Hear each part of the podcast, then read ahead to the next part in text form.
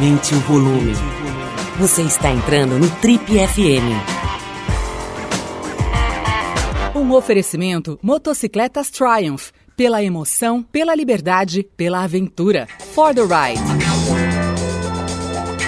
Oi, aqui é o Paulo Lima e a gente começa agora mais um Trip FM, o talk show da revista Trip. Nosso convidado de hoje dedica sua vida para garantir que pessoas que tenham alguma deficiência ou necessidades especiais tenham acesso à educação de qualidade. E não é escola especial, não, é na escola comum, seja ela pública ou particular, junto de todas as outras crianças, que é o certo. Formado em administração de empresas com mestrado em gestão da diversidade humana, tudo isso na, na GV, na Fundação Getúlio Vargas, em 1994 ele fundou um instituto para promover a inclusão de pessoas que tenham algum tipo de deficiência. Em paralelo, ele iniciou uma carreira em consultoria de empresas na gigante do setor, Accenture, onde trabalhou em projetos de diferentes indústrias. Em 2005, ele resolveu assumir a gestão da sua própria entidade. E em 2012, resolveu ampliar o seu propósito. Para isso, lançou o portal Diversa, que é um acervo de boas práticas na educação, além de vários outros programas de formação de professores em todo o Brasil. A conversa hoje aqui no Tribo FM é com Rodrigo Mendes, fundador do Instituto do mesmo nome, Instituto Rodrigo Mendes, e membro da rede de empreendedores sociais A Choca, e também do Young Global Leaders do Fórum Econômico Mundial e um dos homenageados do Trip Transformadores desse ano. Quero aproveitar aqui para agradecer as marcas que tornam essa iniciativa do Trip Transformadores possível. O Prêmio Trip Transformadores 2019, assim como o programa de hoje, tem o apoio luxuosíssimo da IBM e do Grupo Boticário. Rodrigo, antes de mais nada, é um maior prazer de receber aqui no Trip FM, nas nossas amplas, como você está vendo, instalações, né? Muito espaço, muitos corredores. Você até demorou para chegar aqui de tantos, tantos metros quadrados que a gente tem aqui de estúdio. Então, seja bem-vindo às nossas amplas e modernas instalações. Oi, Paulo, prazer é todo meu e muito aconchegante aqui. Rodrigão, seguinte, vamos falar um pouquinho aqui sobre o Instituto Rodrigo Mendes, né? Eu, eu conheci há pouco tempo, mas estou completamente encantado sobre esse, essa, essa tua empreitada aí. Mas antes, acho super importante falar né, da questão do teu acidente. Né? Acho que tem que começar logo falando disso. Né? Você levou um tiro com 18 anos de idade, né, cara? Isso te deixou tetraplégico. Me conta um pouquinho, vamos começar logo falando sobre essa, essa questão que é absolutamente, né, por motivos óbvios, um breakthrough na tua vida, né? Me conta um pouquinho dessa, desse fato para a gente já entrar logo no, na, na, na, no, ponto de mutação aí, de virada da tua vida? Vamos lá, só dar uma retrospectiva. Eu nasci em São Paulo, família de classe média, apaixonado por futebol é, durante toda a infância. Comecei jogando bola no Clube Pinheiros e é, me lembro do dia que eu entrei para o quadro de artilheiros, né? O clube tinha lá um mural que publicava a lista dos melhores da semana e depois fui convocado para a seleção do clube, o que era o máximo para um garoto naquela idade.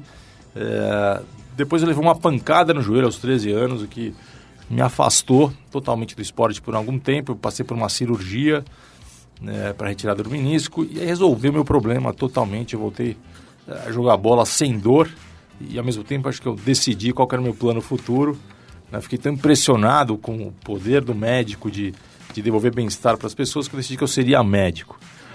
É, mais tarde, um pouquinho, eu, eu, eu, comecei a remar. Eu treinei por dois anos e meio no Corinthians, competi em várias categorias e o remo foi uma grande escola de disciplina, de foco, né, de compromisso. É, e aí chega o um momento é, em que eu estava no cursinho pré-vestibular e eu passo por um assalto onde eu levo um tiro e isso gerou a imobilidade abaixo dos ombros que, como você falou, é, se chama tetraplegia. Eu tive acesso aos melhores médicos, é, minha família me, me deu todo o apoio, amigos sempre ao meu redor. Então, nenhum momento me faltou ajuda para você ter uma ideia.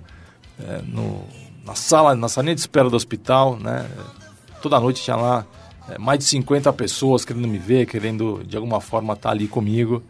E eu acho que a experiência com o esporte, também especialmente com o remo, né? Que trabalha com resistência e sabendo entregar os pontos na, no momento do limite ali, foram fundamentais uh, eh, para que eu seguisse. Entre as várias qualidades que eu reconheço aí em você, tem uma coisa assim de uma total transparência, de uma tranquilidade para falar de qualquer coisa. Então me sinto à vontade para falar um pouco mais desse momento do acidente. Né? Você foi vítima de uma violência absurda, né, cara? Você foi assaltado na frente da sua casa, não é isso? Quer dizer, chegou um cara ali e, na, na, verdade, não foi nem assalto, né? Conta um pouquinho desse momento. Acho que não é um problema para você falar disso, né? Não, não, nenhum problema. Eu tava saindo de casa com meu irmão, ia levar ele num, num jogo, ele jogava tênis.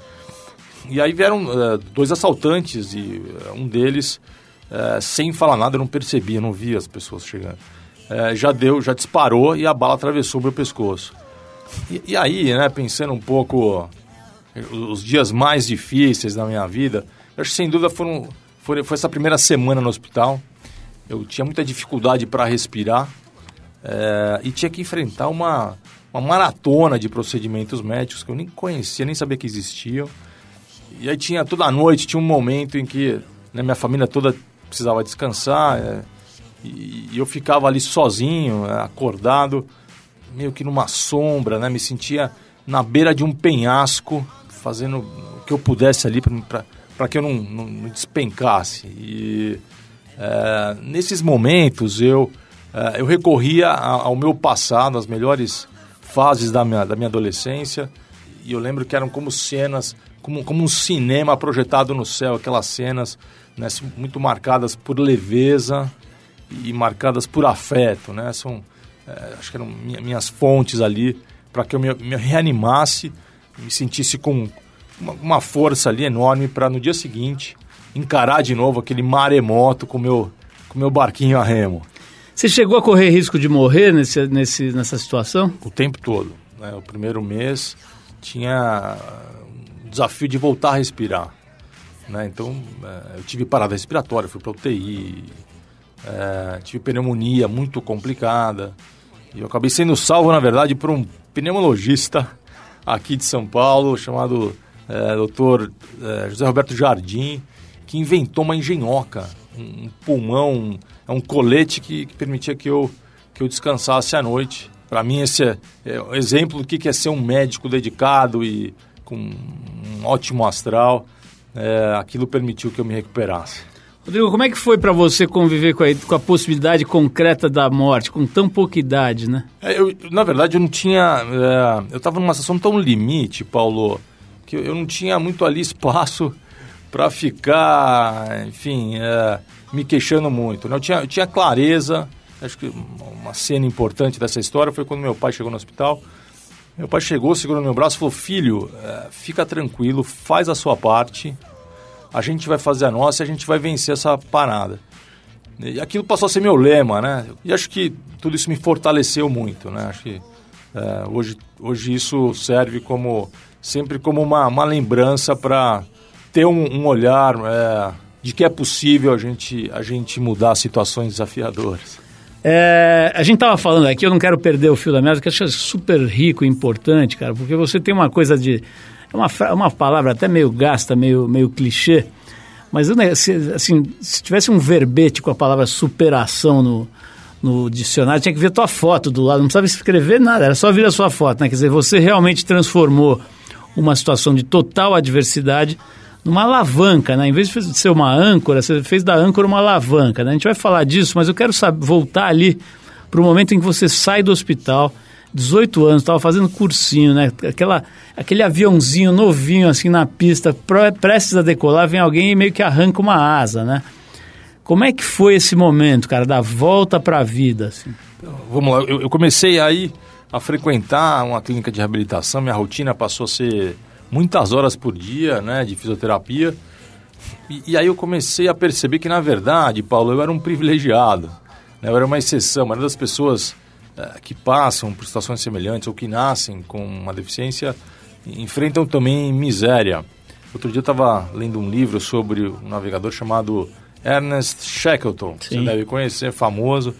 É, o Shackleton, é, para quem não conhece, ele era um aventureiro em 1914 organizou né, uma expedição para fazer a primeira travessia do continente antártico com trenós. Ele que, que tinha um barco chamado Endeavour, né? É ele mesmo. Ah. Pois aí, esse barco, né, é, acabou dando errado a expedição, porque o barco, quando estava para chegar no, no, continente, o barco foi travado, o mar congelou, e eles ficaram lá nove meses.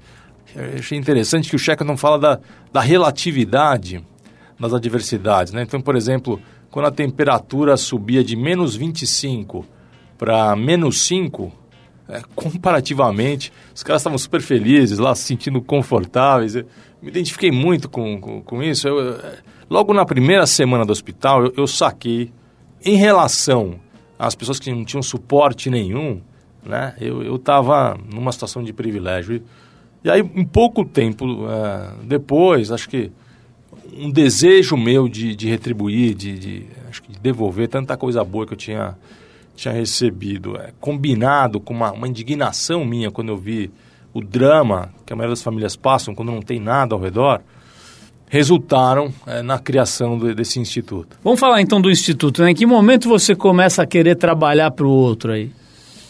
Então foi, foi nesse, nessa fase em que eu, que eu sinto esse contraste, né? Entre eu, o que eu vivi, o que, o que outros, outras crianças especialmente, que sempre tocam mais a gente, é, tinham ali como impossibilidade. Aí eu senti que eu podia fazer alguma coisa, né? Mesmo sem grandes pretensões.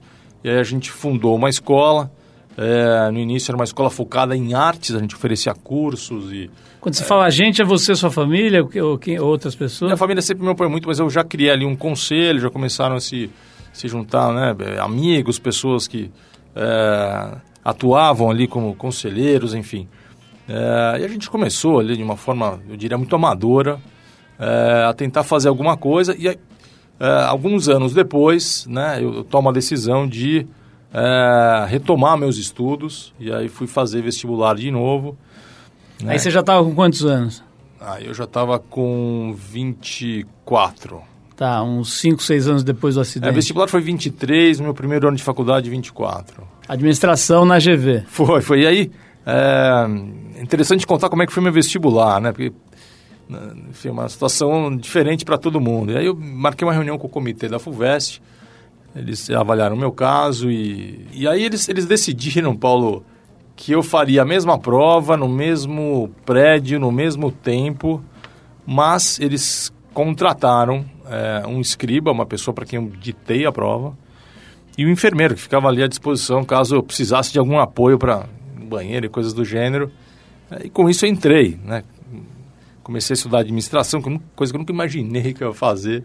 E adorei, acho que eu estava até mais maduro depois de quatro anos, né? É, foi uma descoberta para mim esse universo de gestão, organizações. É, eu, eu, acho que essa experiência rápida que eu contei, ela demonstra um pouquinho né, o, o desafio da gente promover a igualdade. Porque no meu caso, eu tive um tratamento desigual para que eu tivesse igualdade de direito à educação. Então, acho que ilustra um pouquinho o princípio da gente tratar desigualmente os desiguais na medida da sua, da sua desigualdade, né? Que eu, é, a grande é, assim, a grande questão da promoção da, da igualdade. Como é que você acha que teria sido a tua vida nesse sentido de tomar consciência dessas coisas se você não tivesse tido acidente? Você acha que você teria enveredado por outro caminho, sei lá, focado mais no negócio, em grana? Boa pergunta. Eu não sei responder. Acho que eu seria médico.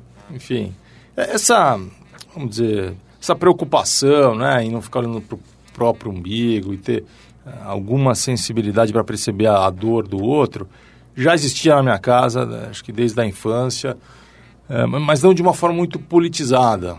Eu lembro, durante um tempo a gente morou numa, num bairro vizinho de uma favela e muitas vezes vinham lá, tocavam na campanha pessoas muito pobres pedindo água, pedindo água. Aquilo me deixava muito chocado, criança ainda. É, mas olhando um pouco hoje, né, essa é uma manifestação mais, acho que eu diria, de, de uma piedade, de uma pena, que, enfim, tem uma origem nobre, se sente incomodado com o sofrimento do outro, mas eu acho que ela não gera transformação estruturada. Né? Só depois, com esse meu envolvimento com o Instituto e quando eu me aproximei desse, do mundo de políticas públicas, que comecei a entender né? Quais são caminhos para a gente, de fato, promover igualdade em escala e de forma continuada? Hoje a gente está recebendo aqui o Rodrigo Mendes, entre outras coisas, fundador do Instituto Rodrigo Mendes, já tem 25 anos trabalhando para melhorar a condição da educação no Brasil, em especial a educação direcionada a quem tem algum tipo de deficiência. É isso, né, Rodrigo? Explica um pouquinho assim a essência do Instituto. É, acho que nasce um pouco com esse foco de, de garantir que, que esse segmento tenha acesso mas a gente acaba gerando impacto na escola é, como um todo. Então, a gente trabalha para que nenhuma criança ou adolescente fique de fora da escola né, por causa de uma deficiência. E como é que a gente faz isso? Né? Investir em, em três pilares. É, primeiro, identificando melhores práticas no mundo, é, oferecendo essas referências né, por meio de, de, um portal e outras ações para quem está na ponta e se sente inseguro. e promovendo formação de professores uh, no Brasil todo. É, mês passado, Paulo, estava tava em Nova York, eu vi uma história que eu achei ótima. Né? Diz que em 1952 a Força Aérea Americana estava enfrentando um enorme problema. Eles tinham acabado de lançar uma nova geração de caças é, e o desempenho dos pilotos tinha caído. Por investigar, descobrindo que o problema estava no cockpit. Né? Então, a gente pode imaginar que para um caça, né, que lida ali com uma precisão milimétrica de manobra, é, tem um desempenho totalmente dependente do nível de conforto, de encaixe é, do piloto na, no cockpit. É, e, e, aí o desafio é, deles era que as equipes eram formadas por pilotos com tamanhos né, e dimensões muito diferentes. Então a pergunta é, como é que a gente desenha um cockpit que seja ajustável para todo mundo? Contrataram um cientista e ele foi lá conversar com os fabricantes e descobriu que até então é, a especificação das cabines ela era definida pela média de 10 medidas. Então, eles pegavam lá a altura, a largura do ombro, cintura, etc. Tirava a média de um grupo de pilotos e aquilo era o parâmetro para se definir a cabine. Né? Aí esse cientista fez um levantamento de dados de 4 mil pilotos, tentando ver quantos desses tinham a, a média das 10 medidas. E o resultado foi zero. Né? Eles estavam investindo uma fortuna em, aeronaves que não eram boas para ninguém. Bom, chamaram, recrutaram lá os fabricantes, a gente vai abandonar a lógica da média. A partir de agora vocês vão ter que criar uma, um cockpit que seja ideal para os extremos, ou seja, tanto para o mais alto quanto para o mais baixo, por exemplo, quando a gente fala da altura. Os caras falaram impossível, a gente não tem como fazer isso, o custo vai ficar inviável. Aí quando perceberam que iam perder a Força Aérea como cliente, voltaram lá com, enfim, ah, talvez seja, né, a gente tem aqui caminhos e, e foi nesse momento, Paulo, que surgiu é, esse conjunto de, de, recursos que hoje são corriqueiros, então o assento com inclinação, regulagem de altura, distância para o é, painel, cintos flexíveis, tudo surgiu nessa época. E aí, como resultado, né, os, os, pilotos voltaram a aumentar o desempenho e o mais bacana é que é, aumentou muito a, a, diversidade de perfis de pilotos que a Força Aérea começou a aceitar. Então, é, é uma historinha, mas ajuda a gente a entender um dos maiores problemas hoje da educação, no sentido né, da educação para todos, né, da educação inclusiva. A gente tem um modelo educacional ainda muito orientado para o aluno normal. Normal no sentido do aluno estatisticamente mais frequente. Né? E esse modelo ele ainda se baseia na, na suposição, numa falsa suposição de que os alunos podem se desenvolver da mesma maneira, no mesmo ritmo, no mesmo espaço de tempo. E aí, é quando um, né, um estudante não, não atende essa expectativa pré-determinada de desempenho, ele é, ele é excluído, ele é deixado de lado.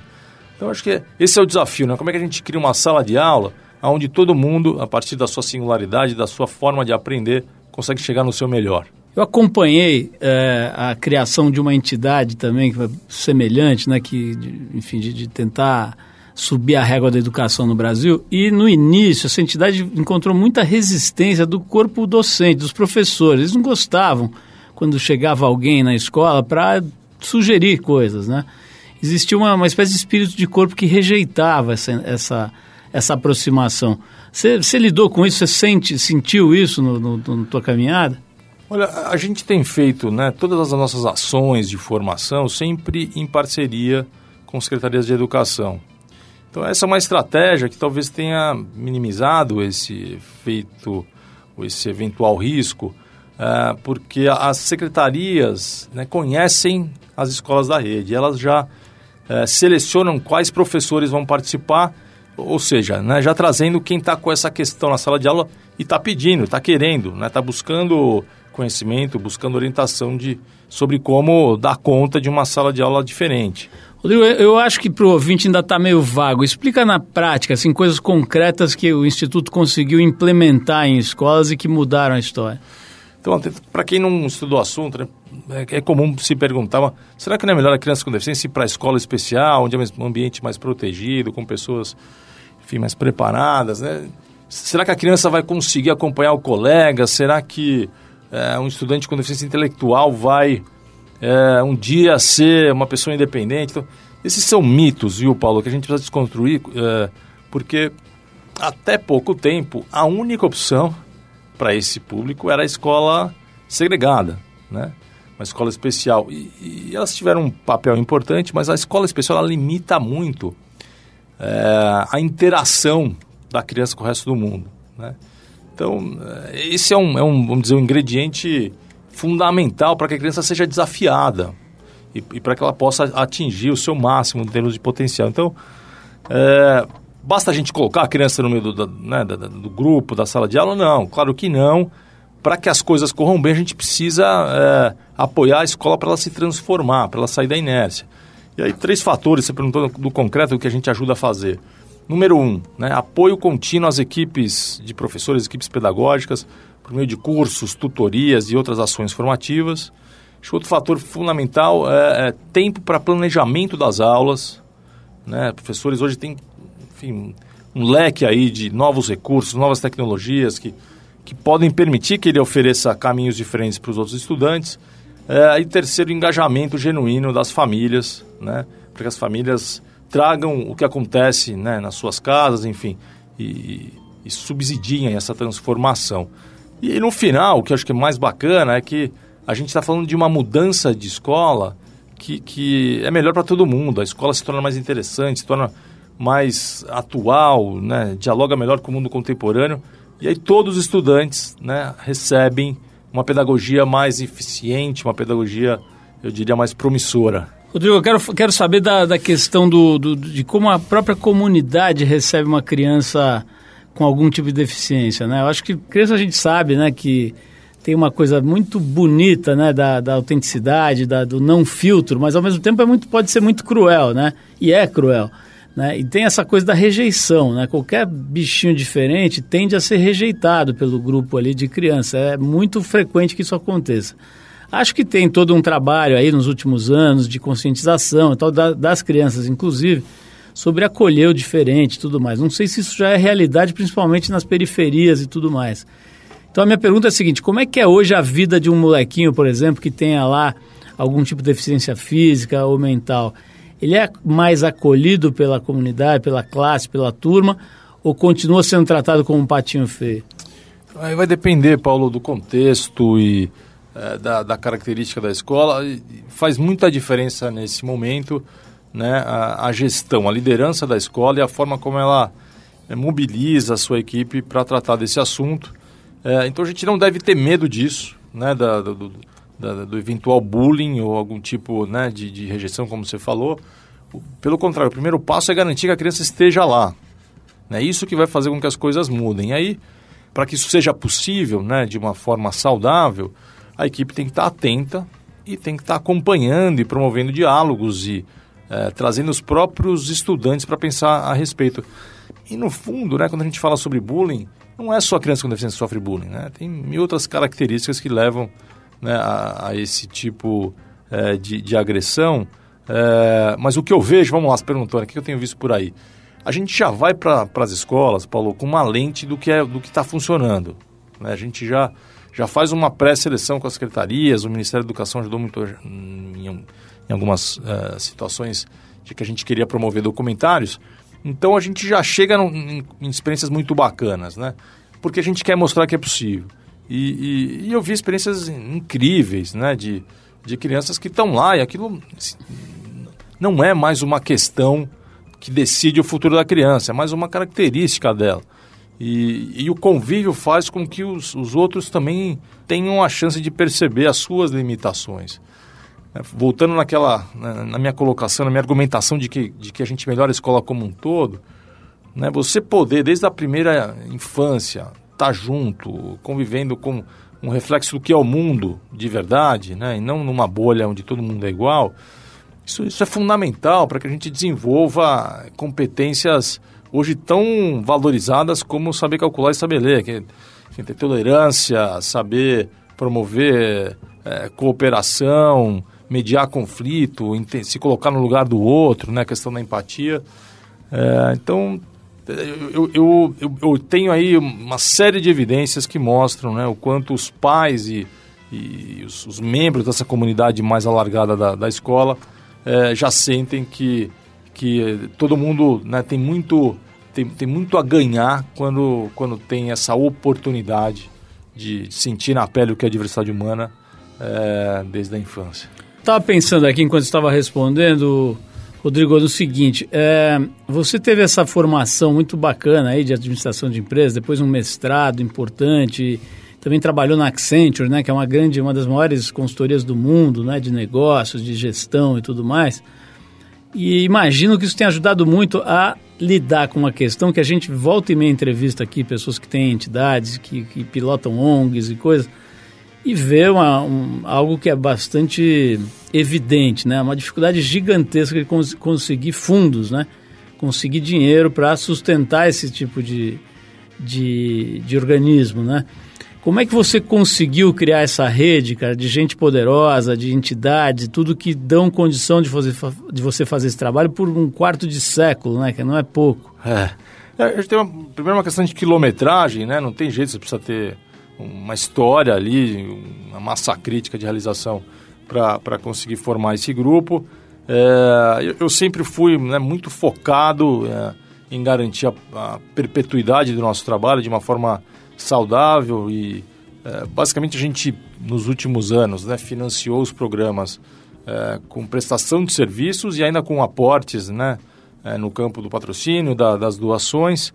É, e a gente tem aí nos últimos anos criado um fundo, um fundo endowment, é uma novidade no Brasil isso.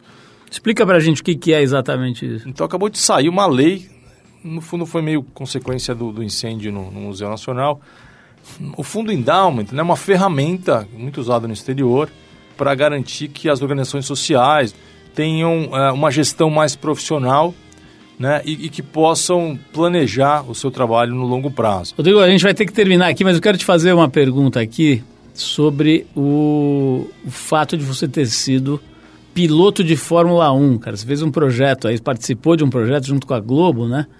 E você realmente dirigiu um carro de Fórmula 1 com a força da mente, é isso? Explica um pouquinho esse projeto aí.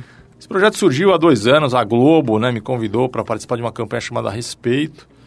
É, e quando eles foram tratar da questão da acessibilidade, eles utilizaram é, esse equipamento, né, um, na verdade é um, é um, sistema com 16 eletrodos que mapeia a nossa, nossa atividade elétrica, atividade elétrica do cérebro.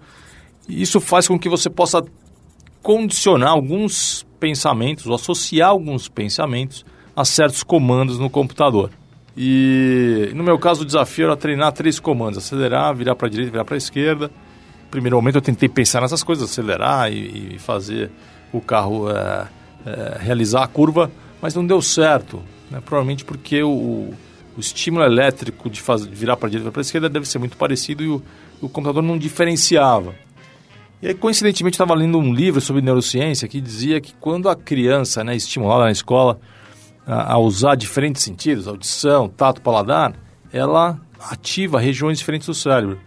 E aí eu falei, vou postar nesse negócio, nessa hipótese.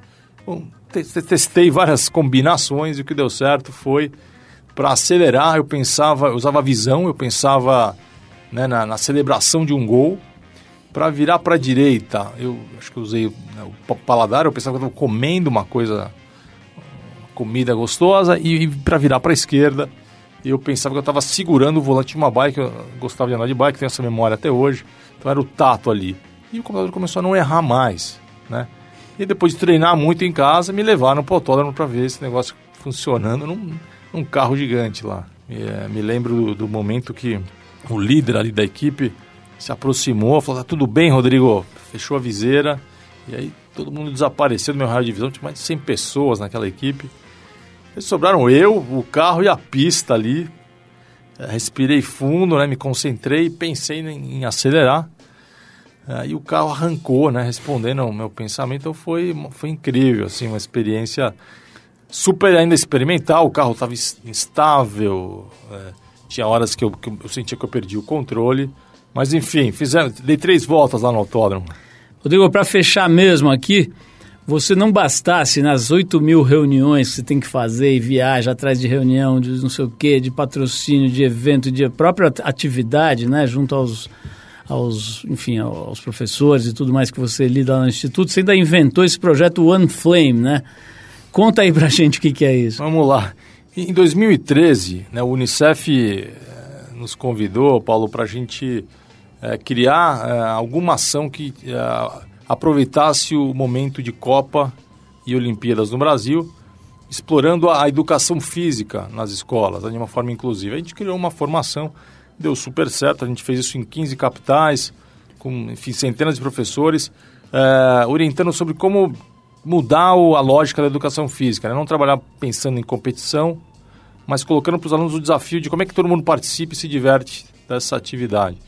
Esse projeto teve impacto relevante, foi, foi considerado um dos legados sociais desses eventos e eu acabei me envolvendo muito com Olimpíadas. Né? Eu tive, tive a honra de conduzir a tocha olímpica no rodízio e alguns meses depois eu fui para o Japão a convite do Fórum Econômico Mundial para participar de um seminário que queria discutir como é que os próximos jogos podem ser mais ambiciosos, etc.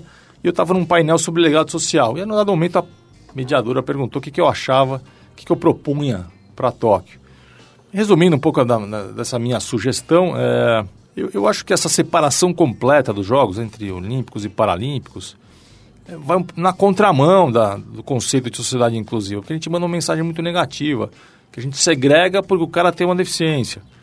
E, e tem uma, uma, outra questão que me chamou a atenção, né? O ato da gente apagar a pira olímpica né, no último dia dos jogos e depois de algumas semanas acender a pira paralímpica sem quase nenhuma cobertura, reforça essa, essa mensagem negativa.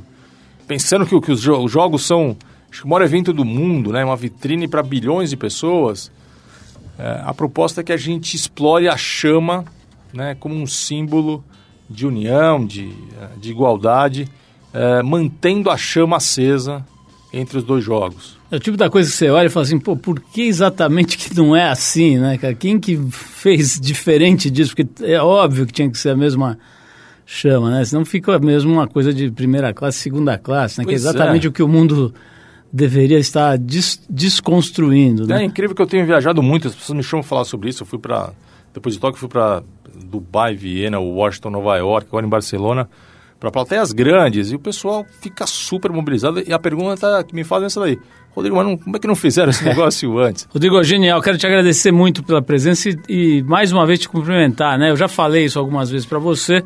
É, acho que essa tua forma leve, gostosa, positiva de lidar com a vida, né, com o mundo, mas principalmente diante dessa condição com as limitações né, que esse acidente provocou e tal, é um negócio extremamente gostoso de ver, muito gostoso de estar perto e inspirador, no melhor sentido da palavra. Né? Então, parabéns por essa atitude diante da vida, por esse jeito de lidar com, a, com, a, com essa maluquice que é a vida, né? E, bom, a gente virou teu fã, no, no, acho que está bem evidente aqui na, na, no nosso papo de hoje. Eu quero afirmar isso com todas as cores e letras aqui. Fã total dessa tua atitude, desse teu trabalho, cara. Então, parabéns. E eu vou terminar o nosso papo aqui. Só para aproveitar, Fala, você levantou a bola aí, sempre enxerguei a Trip e você como emissores de positividade. Acho que vocês fazem coisas muito bacanas e levam leveza para o mundo todo. Então, parabéns aí, uma, uma alegria estar aqui. Obrigado, Rodrigo. Obrigado de verdade. E aí, mais uma vez, te agradecendo aí, te cumprimentando pelo trabalho, agradecendo muito pela tua presença.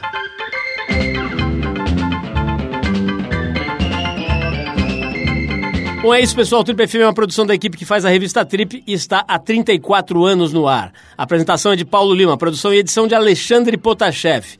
Quer falar com a gente? Escreve para o rádio.trip.com.br. Quer ficar mais perto do nosso trabalho? Procura a gente no youtube.com barra revista Trip. E na semana que vem a gente volta com mais uma conversa boa aqui no Trip FM. Abração e até a próxima!